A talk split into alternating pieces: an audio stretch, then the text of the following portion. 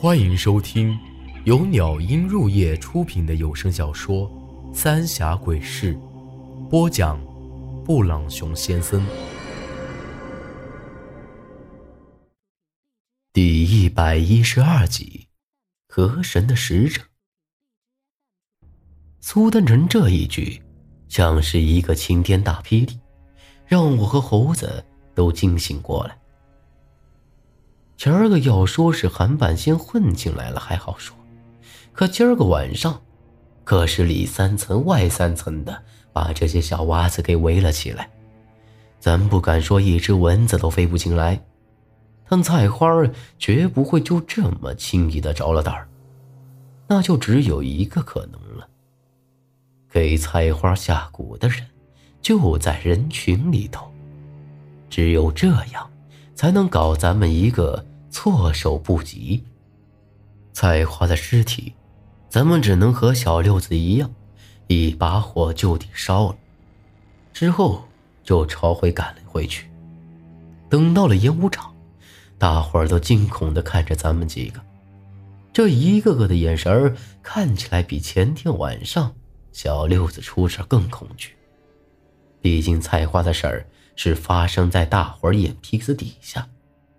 王叔扯着我，眼巴巴的盯着我，张了张嘴，啥话也没说。大伙儿也七嘴八舌的问起菜花的事儿。菜花出事前，你们哪个接触过他？我避开王叔的眼神，直接开门见山的问道。王叔松开手，几个踉跄，朝后退了几步，蹲在地上，啜泣起来。他自然晓得菜花是活不成。在这些小娃子被那几个大汉围起来之前，咱们可都是挨个检查过。在那之后，接触过菜花的人一定就是古尸了。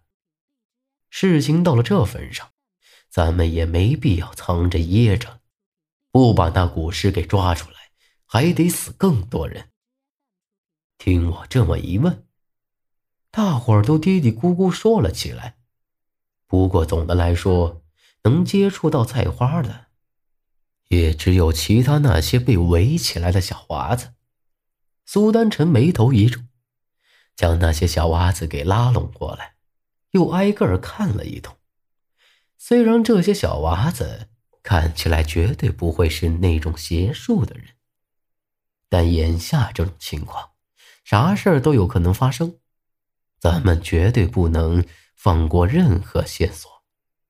检查完之后，苏南辰朝我摇了摇头：“这些小娃子都没问题。那菜花是咋个被下的蛊呢？还有那后颈窝上奇怪的图案，是什么时候给弄上的？是我，是我害死了菜花，是我。”就在咱们疑惑的时候，六婶儿却突然开了口，朝自己脸上一个劲儿的抽着耳巴子，啪啪作响。这下我和苏丹臣都是一惊，难不成这六婶儿就是那古尸不成？可这也不像啊！咋回事，六婶儿？你这话什么意思？我赶紧过去抓住他的手，六婶看了看我，双眼通红，脸都肿了起来，激动的抓着我的肩膀：“我该死，我不该听他的，我早该给你们说的。”说完，又接连给自己狠抽了几巴掌，之后，突然咬牙切齿的站起来：“狗东西！”有本事还杀了我，不让我再看见你！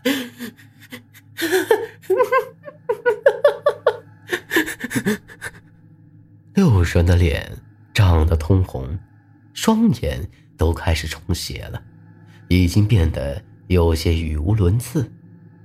跟苏南辰在一起这么久，我也晓得，这是怒火攻心，有些失了心智的缘故。苏丹臣摸出一根针，朝着六婶子的后背就直接插了进去。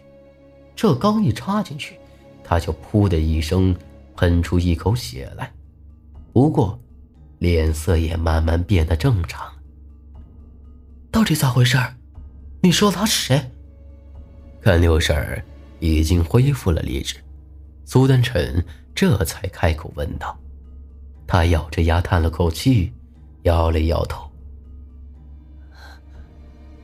我不晓得他是哪个，是他说按照他说的做，我家小六子就会回来。是我一时糊涂了。这话是越说咱们越糊涂了。等六婶慢慢说完，咱们才搞清楚这其中的原委。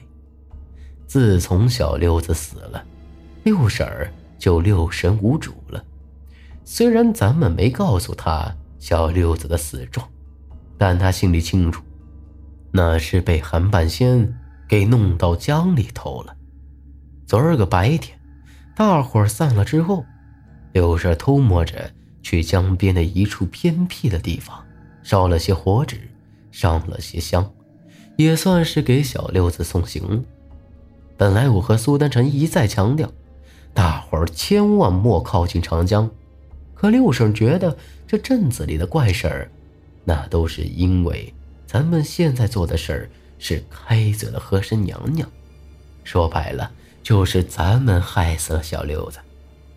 烧过火纸，给和珅娘娘磕过头，正准备回来，却不晓得啥时候来了一个奇怪的人。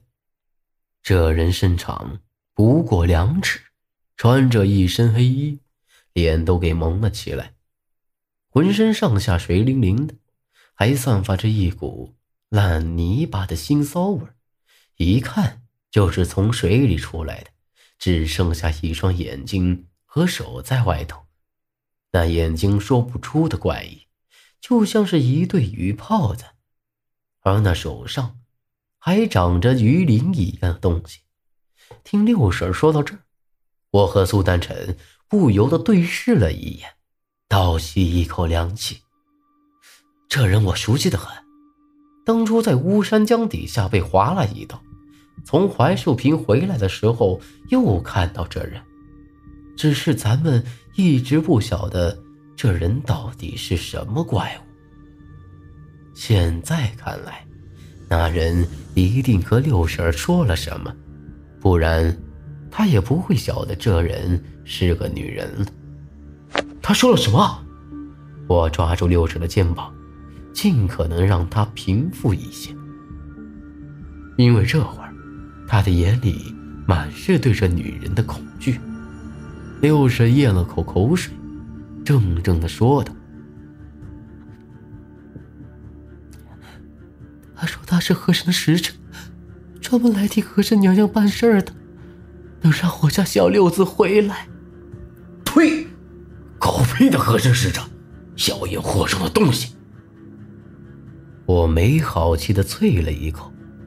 六婶儿吸了口气，又接着说道：“起初我也不信，但那人嘀嘀咕咕的念叨了一阵子，我亲眼看到那长江里头开始咕咚咕咚冒泡，没好一会儿，我就看到我家小六子。”从水底下钻出半个身子来，还和我说了话，说江底下冷，他怕，让我救救他。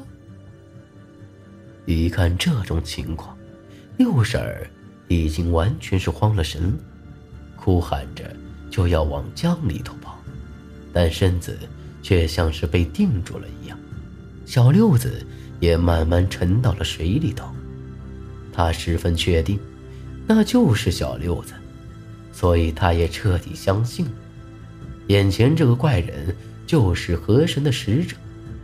那人又说了，小六子并没死，是被河神娘娘给带进长江里头去陪他了。他是被河神选中的娃儿，要想小六子活着回来，只有他能做得到。而他说的法子，那就是找个人去替小六子陪伴河神，而这人无疑就是菜花了。虽说这六婶儿已经是没了主见，但一想到要用别家的娃子去换自家娃，心里还是过不去那道坎儿。不过，接下来这和珅使者说的一番话，让六婶儿彻底改变了主意。本集内容结束，请您关注下集内容。我是布朗熊先生，咱们下集再见。